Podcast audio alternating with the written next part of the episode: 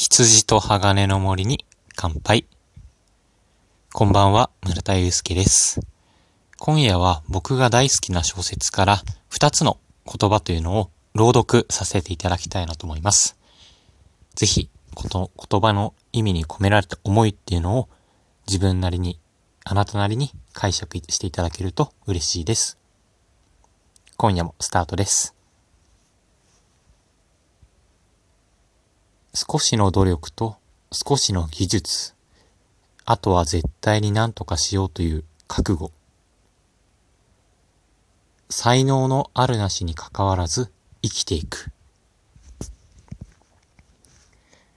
僕はこの言葉は本当にどちらも優しい言葉なだなと思っていて、うん、なんだろうな。胸に手を当てると自分の音楽が鳴り出して自分なりの答えだったりとか見つかるんじゃないかなと思います。ぜひあなたもこの言葉を聞いて思い浮かんだこととか、うん、教えてくれたら嬉しいなと思います。今夜もお聴きいただきありがとうございました。おやすみなさい。